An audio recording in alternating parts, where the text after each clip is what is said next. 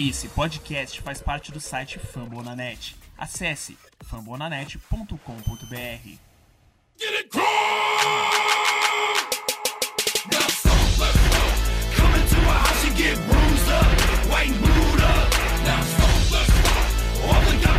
Get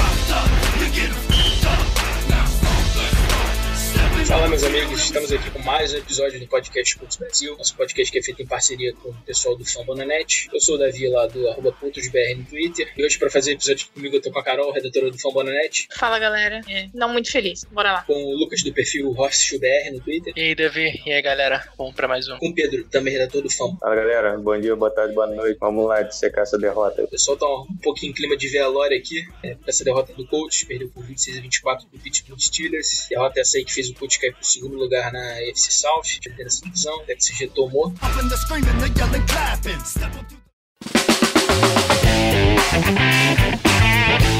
Pra começar aqui, antes de perguntar pra vocês o que vocês acharam do jogo, vocês acham é, que foi mais uma partida em que o Colts perdeu pra ele mesmo, cometendo erro demais? É, Davi, eu acho que sim, cara. Acho que, assim, uma partida fora de casa, no estádio hostil dos Steelers, é, com uma defesa boa que eles têm, cara. É, mesmo que eles não estejam na melhor das fases, assim, é, se você começar a cometer muitos erros em sequência, é, vai acabar vai acabar perdendo, cara. Não tem jeito. É, são, você tem assim, uma certa margem de erro que você pode cometer numa partida, ainda mais contra um time que, que tem uma defesa forte, como eu falei. É, a gente teve a, a perda do Brissett lá no começo da partida, no primeiro tempo, é, que realmente afetou um pouco, mas assim, eu acho que não seria muito diferente o rendimento do ataque é, com o Royer e com ele. Eu acho que o Royer foi até bem para as circunstâncias que ele entrou ali. É óbvio que ele, o Royer a gente conhece que ele é o cara que arrisca mais, né? Então teve a pick six, mas ele jogou bem no restante da partida, tirando essa pick six, ele jogou muito bem. É, lançou três passes para touchdown, se eu não me engano. Lançou ótimos passes Pascal, principalmente, que foi uma surpresa, assim, tem sido, né? Uma surpresa boa nessa temporada. Realmente fez recepções, assim, de wide receiver gente grande, é, recepções de toe tap, né? Que ele encosta os dois pés ali na, na beira da sideline. Aquela recepção, recepção do touchdown também muito, muito linda. Mas, assim, como eu tava falando, a gente não pode cometer a quantidade de, de erros que cometeu contra os Steelers. É, o Darius Leonard, pra mim, foi, sei lá, talvez o pior jogo da carreira dele até agora na NFL. Acho que, assim, ele cometeu dois erros ali que foram determinantes para pro final da partida. Acho que primeiro, no final do, do primeiro tempo, ele cometeu uma falta muito boba ali, que a jogada já estava praticamente parada e ele veio, é imprudente, assim, é, encostou assim praticamente é, capacete com capacete, né? Assim, tem muita gente que falou que não foi falta, mas você se colocou na posição para os árbitros é, poderem apitar a falta. Então, assim, você nem precisava ter se colocado nessa posição porque a jogada já estava parada. Então, ele acabou dando três pontos para os É, em outra jogada também, ele deu, assim, muita gente falou que não foi falta também, mas ele inicia o contato dentro de campo, mas eu achei que quando o cara sai de campo, ele empurra é, o, o jogador. Assim, pode ser que não tenha sido falta, mas ele deu motivos é, para os árbitros acharem que tenha sido falta. Ainda mais fora de casa, a torcida pressionando. É assim, você não precisa empurrar o cara fora de campo, a jogada já tá parada. E mais uma vez ele deu motivos. é, e também teve uma jogada do touchdown, acho que foi do Vance McDonald, que ele tava mal na jogada. Então, assim, foi uma partida muito ruim do Leonard. É, eu acho que não vai continuar porque ele é um excelente jogador. Mas essa partida realmente foi muito ruim dele. Outro, outro fator que eu acho que foi determinante foi da, a da Vinatieri, que infelizmente não tem ido bem nessa temporada. A gente já falou em vários outros é, episódios aqui do podcast. É, na minha opinião, ele já devia ter sido cortado desde a semana 2. Não foi porque é a da Vinatieri, né? Então vai ser difícil é, ele ser cortado nessa temporada. Mas ele, mais uma vez, foi determinante. Um dos pontos determinantes para essa derrota. É, ele errou aquele chute no final de 43 jardas, que era 43 jardas, tem que ser automático. O hold tava ruim, tava. É, é difícil você chutar com aquele hold, mas assim, eu achei que mesmo com o hold ruim, o, o chute dele saiu muito, muito errado. É, não sei, eu não sou especialista, mas assim, acabou sendo determinante, querendo ou não, pra partida. E o extra point, né, cara? O extra point que acabou gerando outros lances que é, foi um- um- uma bola de neve, né? Que ele errou o extra point, aí depois a gente teve um field goal de 53 jardas que a gente podia ter tentado e o Wright não confiou nele nele, foi pra quarta descida, a gente não converteu, e eles já pegaram pro touchdown, e depois teve é, uma decisão pra arriscar dois pontos, porque a gente tava um atrás, é, por causa do extra ponto errado, e a gente acabou não convertendo também. É, ele tava dois atrás, se não me engano. E a gente acabou não convertendo também. Então, assim, é um- uma bola de neve que, na minha opinião, tinha que acabar, mas o coaching staff continua confiando nele, e é isso, não tem muito o que a gente fazer. É, e o Wright também, eu discordei do Wright ali no finalzinho, é, quando ele tenta correr três vezes com o Mac pra tentar ganhar, tentar parar o tempo, parar o tempo, não, tentar gastar o tempo, é, ao invés de tentar o first down e tentar deixar o Vinatieri em melhor posição, óbvio, field goal de 43 jardas, tem que ser automático. É, eu entendo o Wright também. É, se eu fosse ele, eu tentaria um passe, tentaria uma jogada mais agressiva é, para tentar colocar o coach numa posição melhor. E ele não tentou, igual na partida passada, mas na partida passada o Vinatieri acertou o field goal. Nessa não acertou, então, é, assim, tem que ser jogado pelo resultado do- da, da jogada também. Então, acho que foi isso, cara. Acho que foram muitos erros de muitos jogadores. É, teve o fumble, eu nem falei, são tantos erros que eu até esqueci o fumble do Rodgers, né? Que depois do safety ele teve aquele fumble dele e acabou dando três pontos pros caras também. Então, assim, esse- esse não, não tem como, cara, você ganhar uma partida que você erra tanto assim, velho. É, e são erros que, assim, o Steelers não forçou tantos erros. Talvez a Pick Six só. Mas o, coach deu muito tiro no pé nessa partida. Não tem como você ganhar a partida fora de casa contra um time bom, assim, mediano pra bom, é, e você cometer essa quantidade de erros, cara. Não tem como. Então, assim, é consertar esses errinhos bobos. Acho que se a gente consertar esses errinhos bobos, dá pra ir chegar longe. É, chegar nos playoffs. Mas, assim, se continuar dando tiro no pé, vai ser complicado chegar nos playoffs. É, cara, o Lucas já, já falou tudo aí que tinha que falar da, da derrota do Colts. Não tem muito mais o que acrescentar, não. É só focar na- nas faltas. Mais um jogo que o Colts cometeu sete faltas.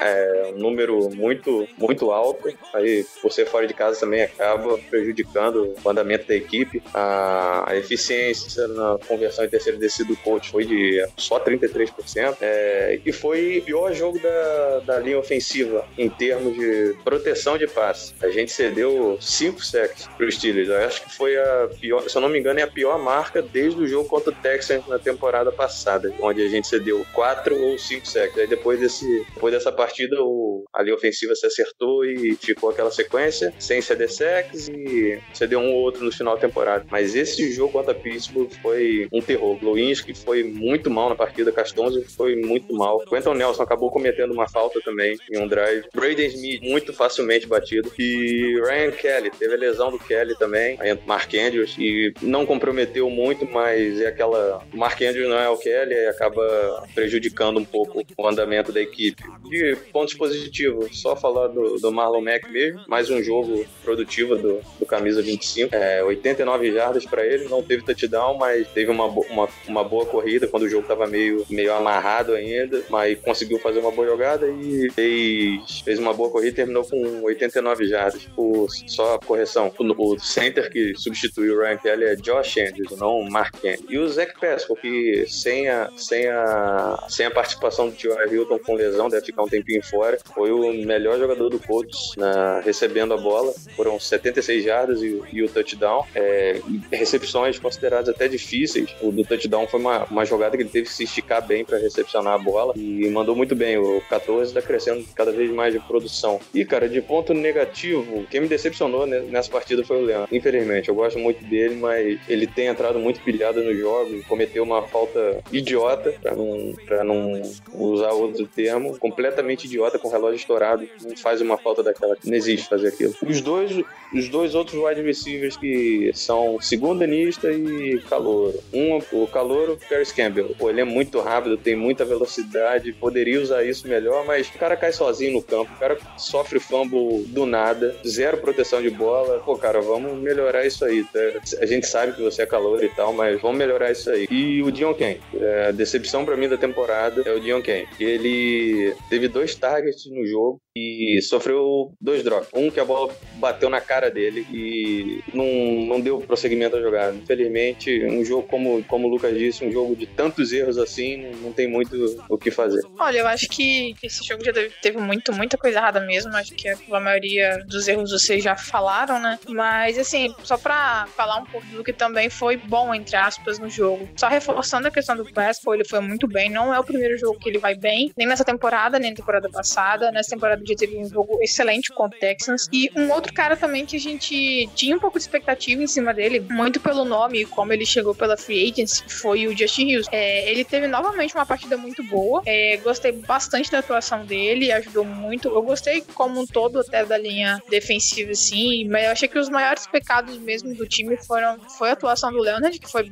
muito mal. E eu queria destacar também a atuação do, do Kenny Moore e do Marvel Tell. O Marvel Tell a gente não sabia muito bem que esperar dele nessa chegando nessa temporada como calouro. É, ele era safety, se eu não me engano, no college e Colts, é, assim que, que draftou, falou que considerava testá-lo como corner e tem sido de todos os jogadores é, de, de secundária que a gente que a gente draftou, que a gente draftou nos últimos anos aí, nos anos do Ballard, eu acho que é o que tá tendo a resposta mais mais rápida. Chegou o Kenny Moore também, mas ele não veio pelo draft, ele foi undrafted dos Patriots. É, e é claro, ele também teve uma partida excelente, mas eu acho que das nossas escolhas, quando você considera Quincy Wilson inativo, o Rock, que também não tá legal, teve um jogo bom, alguns jogos ok, mas também não, não foi tão bem nesse último jogo, eu acho que a gente tem que destacar a atuação do Del. É, cedeu sim recepção, acabou tendo uma falta marcada numa jogada. Eu achei que foi super normal marcarem. Se eu não me engano, ele tava com a, com a mão no, no ombro do recebedor. Mas enfim, é, eu achei a partida dele muito boa. Foram 26 jadas que ele cedeu. Interessante destacar porque é um cara que a gente não tinha tanta expectativa em cima como a gente tinha com o Rock, por exemplo, uma escolha de segunda rodada. E do lado ofensivo, eu acho que eu queria destacar também um pouquinho o Mac, porque no jogo em que a, em que a linha ofensiva foi muito mal, pelo menos na minha opinião, ela foi muito mal, ele conseguiu em alguns momentos achar alguns espaços para correr que a gente não imaginava que ele conseguiria inicialmente. Então acho que não só pela por ter feito muito bem, é, num dia ruim da linha ofensiva mostra também a evolução que ele teve é, entre temporadas e é algo importante pro, pro time, especialmente se a gente quiser continuar lutando por uma vaga no, nos playoffs. Assim, individuais desse jogo aí, vocês falaram muito bem do Pescal, falaram de alguns calouros vendendo, Kenny Moore que segue consistente, Steve Houston foi uma bela contratação. Falando aí de um setor específico do time ali, grupo de wide receivers. Para vocês, assim, tá sendo uma decepção? Pergunto isso porque pra gente, pelo menos nos programas que a gente gravou antes da temporada, a gente falava que ia dar um salto de qualidade até interessante essa posição, os caras do Flanches, o draft do, do Paris Campbell, que a gente botava bastante esperança nesse jogo aí, foi terrível. T.Y., como sempre, esse é um cara muito confiável pra gente. John King, que pelo menos eu botava bastante esperança nele, tá sendo ridículo nessa temporada, pra não usar outra palavra. É, queria que vocês falassem desse grupo de wide receivers pra vocês. Pode ser considerado uma decepção, vocês já esperavam um desempenho assim não tão bom, principalmente depois da aposentadoria do Olha, é, a gente já tinha uma noção que o nosso corpo de recebedores não era muito bom, pelo contrário, mas é com com o T.Y. Hilton, a gente sabia que dava conta. E essa lesão dele acabou escancarando alguns problemas. É, concordo que talvez o Bella poderia ter direcionado mais picks ou um valor de, de, de cap no, na free agency um pouco melhor, um pouco maior, é, mas também eu acho que não, não é uma situação em que a gente não teve nenhum esforço. É, como vocês já falaram, existem decepções nesse momento com caras como o Paris Campbell, que é muito rápido, mas cai sozinho. Quebrou a mão e vai ficar fora bom tempo novamente, depois de ter ficado muito tempo fora com a lesão no abdômen. O Dion Ken, que a gente tinha muita esperança, realmente tá indo muito mal. É, eu acho que realmente a gente tá dependendo um pouco do T.Y. e o Pascal tá se mostrando um recebedor confiável. Acho que poderia sim haver talvez um pouco mais de, de caso com a posição. Talvez seria mais interessante endereçar mais picks ou mais de dinheiro, mas também não acho que foi uma posição completamente negligenciada, como alguns comentários às vezes, às vezes falam. Tô um pouco decepcionada, mas também não, não, não acredito que seja um erro extremamente grave, porque até quando a gente tinha o Luck, a gente sabia que um corpo de wide receivers não tão bom dava conta porque o Luck compensava. Quando você se pega numa posição que o seu franchise quarterback se aposenta duas semanas antes da, da temporada, fica difícil para você consertar, entre aspas, alguns erros erros que você pode ter cometido de propósito ou que você pode ter deixado um pouquinho mais de lado inicialmente para endereçar outras posições que a gente tinha muita necessidade, por exemplo. É, então, também não, não vou dizer decepção, mas eu esperava mais um pouquinho, principalmente do Campbell e do Dion Ken. Eu só imaginava o Campbell recebendo o slot e correr um milhão de jardas pro touchdown. Ele até tenta fazer isso, mas aí dá de cara no chão e quebra a mão, é complicado. E o Dion Ken, pô, decepção absurda para mim né, em relação a ele. Eu esperava, tudo bem, se lesionou ano passado, tá fazendo a primeira temporada dele esse ano, mas, velho, tá jogando muito mal, cara. Recepciona a bola, segura a bola. É, e sobre as lesões, a gente não tem o que fazer, infelizmente. T.Y. Hilton vai ficar três semanas, quase um mês fora. Talvez volte no jogo contra o Texans, no Thursday Night. E o Fantes deve voltar, deve voltar a treinar só na semana que vem pro jogo contra o Jaguars, se é que vai jogar também, vamos saber. E o Que tá fazendo possível aí segurando as pontas, mas tá fazendo, tá fazendo uma excelente temporada para mim até o momento, tá mandando muito bem. E o Chester Rogers, cara, sai, vai embora, cara. Você, é muito ruim. Você teve touchdown domingo contra, contra o Steelers, mas velho, é ruim demais. Some, some do coach, vai arrumar outra coisa pra fazer. É, cara, então acho que assim, é, minha opinião sobre esse assunto é que a gente meio que tá colhendo o que a gente plantou, né? É, nos últimos dois anos, assim, principalmente nos últimos dois anos aí, a gente não tem tentado preferenciar outras posições à posição de wide receiver. O, os únicos dois investimentos, é, entre aspas, altos que a gente fez na posição de wide receiver foram Campbell, foi uma escolha de, de segunda rodada, e o Fantes, que teve um, que tem um contrato alto. Mas o Fantes, cara, ele tem um contrato alto, é, que é um contrato de um ano. E ele é um jogador, não é um jogador para chegar e decidir. É, é, ele é um cara bom complemento ali na posição de wide receiver não é pra chegar pra decidir. É, e o Campbell, realmente, para mim tem sido uma decepção. É, ele sim, porque ele foi uma escolha alta e é isso. É uma escolha alta, precisa render pelo menos um pouco, né? É, e ele não tem rendido,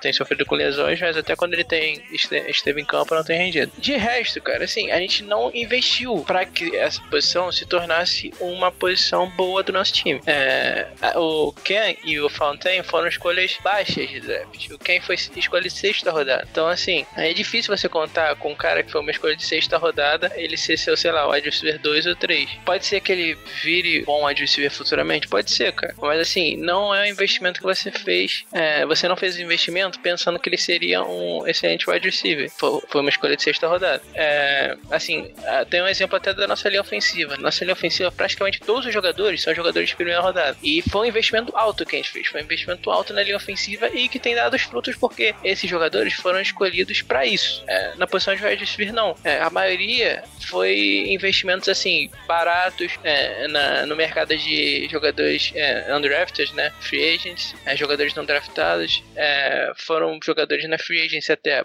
bem barato. o Ryan Grant até ano passado, se não me engano. Foi um jogo, cara, bem barato. então, assim, quando você não coloca o, o investimento necessário para tornar uma posição, um foco do seu time pro futuro, é assim, posição não vai ter o resultado que você espera, cara. Não adianta. A linha ofensiva teve o resultado que a gente esperava, que foi um investimento alto que a gente fez. A defesa tá tendo o resultado que a gente espera, porque nos últimos dois anos a gente tem investido muito na defesa, em escolhas altas, é, na free agent com Justin Houston, que é um contrato alto, um jogador produtivo, é, historicamente produtivo. É... Então, assim, acho que por isso que né, a posição de wide receiver não tem sido uma boa posição, porque a gente não tem investido para isso. Eu acho que não, não tem problema, tá ligado? Acho que eu também focaria em outras posições primeiro que a posição de wide receiver. Mas, assim, eu, eu acho que o fato da posição de wide receiver não estar sendo boa, principalmente nos últimos dois anos, é por causa disso, que a gente é, preferiu investir em outras posições e, e não que não tenha completamente ignorado como a Carol falou, mas a gente não investiu necessário para que essa posição se tornasse é, uma das melhores do, do time.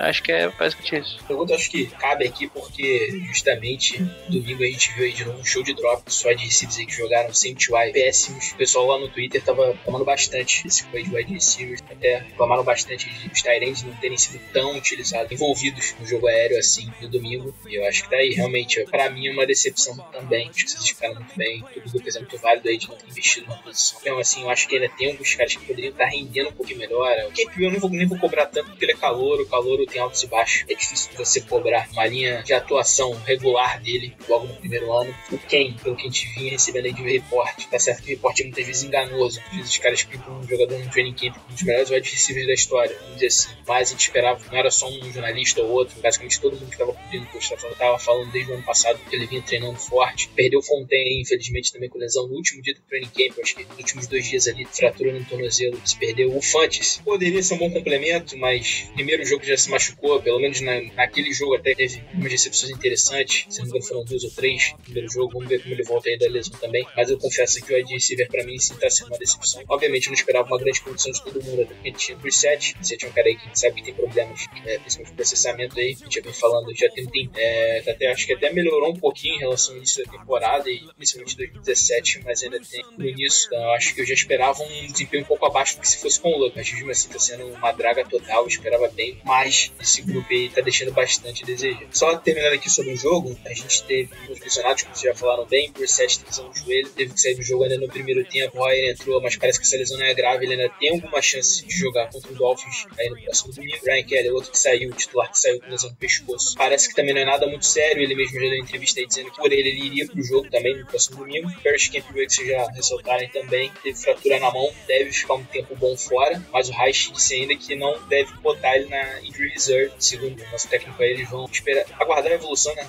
da recuperação dele, como ele se recupera dessa lesão, pra aí ver o que vão fazer, se realmente colocam na IR ou se dá voltar ainda na final da temporada. Eu queria até, assim, já seguindo aqui pra gente até início no preview, fazer uma pergunta sobre o Brissette e Royer. Ok, Brissette tem alguma chance de jogar, mas caso não jogue, Royer dá conta do recado do Dolphins? Vocês acham que preocupa? Cara, não só ele, ele tem que dar conta, ele tem que jogar muito bem contra o Dolphins. Desculpa se alguém do Dolphins escutar esse podcast, mas seremos realistas. O time do Dolphins é horroroso. Se o coach complicar o jogo contra o Dolphins, aí, velho, esquece. Para tudo e cancela a temporada. Eu até prefiro que o Royer jogue contra o Dolphins. Por quê? Se, algum pro... se há algum problema com o Brissett, na... que o Brissett parece que foi joelho, deixa ele de molho nessa partida contra o Dolphins, que é mais fácil, entre aspas, do que o próximo jogo contra o Jaguars. Então deixa ele recuperar 100% para o jogo contra o Jaguars. Porque o Royer tem total condições de vencer esse jogo contra o, contra o Dolphins domingo. Mesma coisa pro Kelly. Se tiver alguma coisinha, deixa o Josh Andrews jogar de center. Não tem problema nenhum. A gente,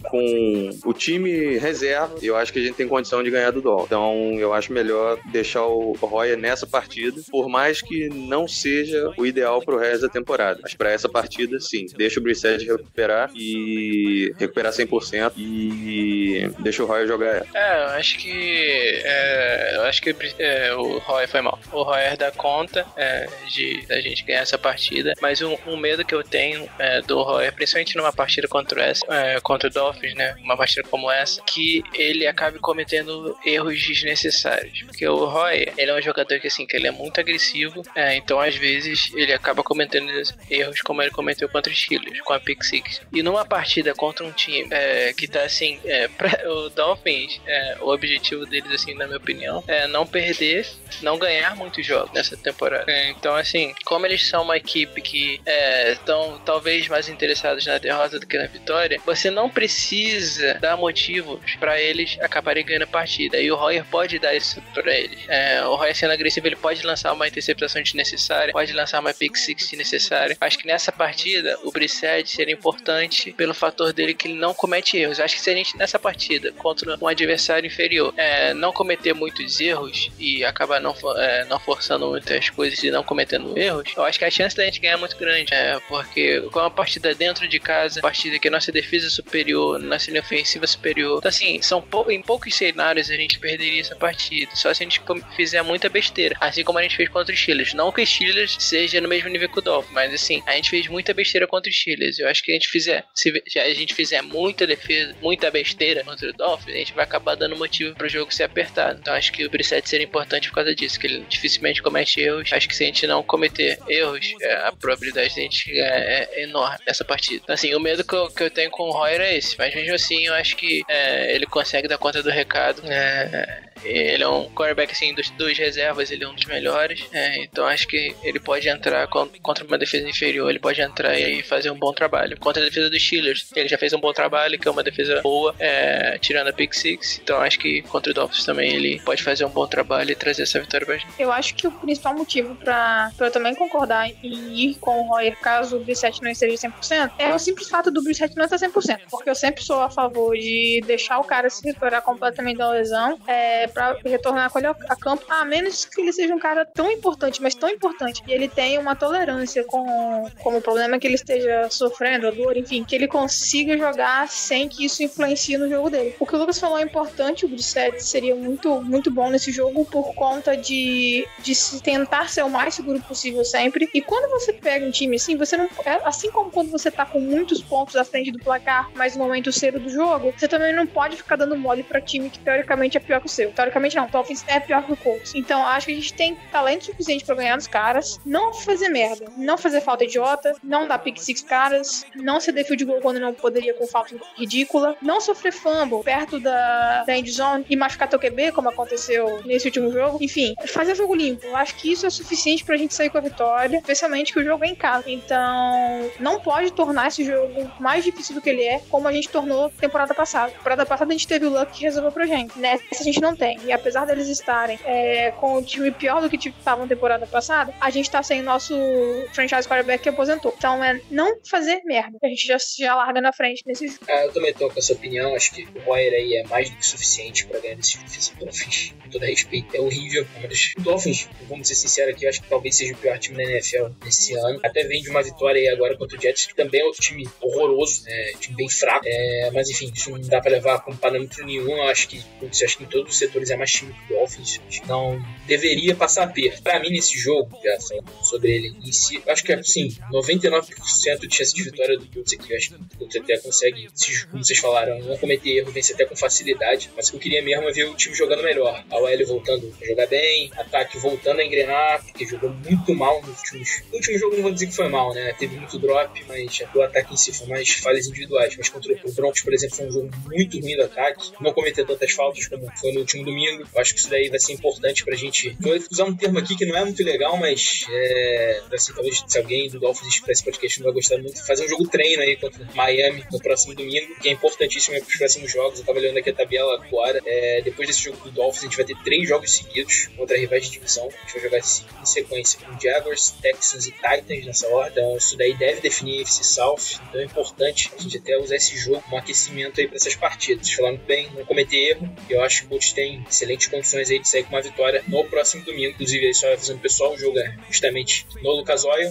É às 18 horas agora, essa janela de segundo horário, que uma horinha mais tarde com o horário de verão americano. E quero saber o palpite aí de vocês, se vocês querem acrescentar mais alguma coisa aí nesse preview aí de Colts. Ah, cara, eu não tenho mais muita coisa pra, pra adicionar, não. Só torcer pra que o jogo seja bem tranquilo, porque essas duas últimas semanas foram de muitas emoções. E a gente é novo aqui, não tá, tá querendo bater a bota cedo, não. O negócio tá, tá feio. Mas vamos lá. É... Palpite de jogo, cara, eu acho que se o coach tiver vergonha na cara, eu acho que dá uns 35 a 10, 15, não sei. Vamos, vamos botar aí, vamos dar uma colher de chá pra ele. 35 a 14. Espero que seja uma vitória bem tranquila. E se esses 14 pontos do Dolphins aí, que seja no garbage time. É, eu acho que a gente acabou falando bastante tá, de pré-jogo na resposta com relação à pergunta do, do Brissett ou Roya, né? Mas é aquilo, a gente não pode tornar o jogo mais difícil do que ele é. E o mais importante é, cara, fazer com que os nossos jogadores é, consigam jogar. Porque, por exemplo, no jogo contra os Steelers, no início, os Steelers e Dolphins, a linha defensiva do, do Dolphins pressionou bastante o, o Mason Rudolph. Inclusive, ele acabou até lançando uns passes aleatórios lá e acabou sendo interceptado. Ok, teve, teve mérito do, do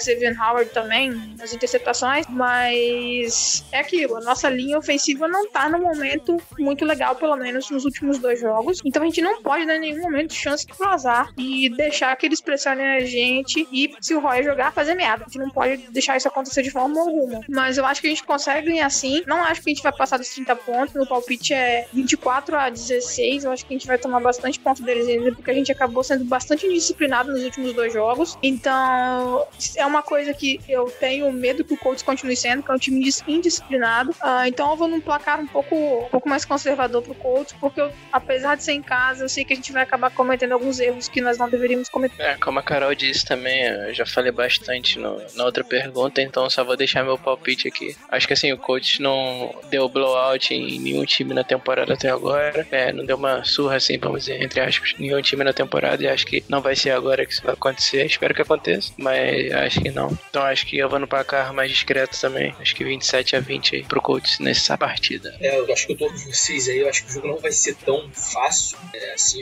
apesar de eu querer o time jogando bem, acho que o time vai apresentar alguma falha ali, vai ter uma câimbra mental, vai acabar permitindo o Dolphins marcar alguns pontos. Mas eu vou dar um palpite aqui que eu gostaria de ver. Gostaria de ver a defesa jogando bem, principalmente, anulando esse ataque do Dolphins. É fraco e o ataque começando a andar bem. Então eu vou dar um placar um pouquinho dilatado aqui, porque eu acredito, eu quero ver isso, mas acredito não, eu quero ver isso, mas eu acredito que vai ser um jogo mais parelho. Mas eu vou dar o palpite que eu gostaria de ver, que é um 27 a 6 aí pro Colts. Ele fez muito bem, não permitindo praticamente nenhum touchdown, não permitindo touchdown aí pro, pro Dolphins, que seria importante aí pra sequência da temporada, principalmente a sequência que a gente vai ter dentro da FC South. Beleza, pessoal, então a gente vai chegando aqui ao fim de mais um episódio do Podcast Colts Brasil. Queria de novo agradecer toda a audiência de vocês. Sigam todo mundo lá no Twitter, leiam os textos que Pedro e a Carol produzem, sigam o Lucas lá, que todo jogo fazendo play-by-play, sigam o coach Twitter no geral aí, que o pessoal tá sempre postando informações, se não no dia do jogo, durante a semana, Fumble também, o Fumble tem, cobre os jogos, também tem podcast de praticamente todas as franquias aí da liga. É, só um detalhe aqui que eu deixei passar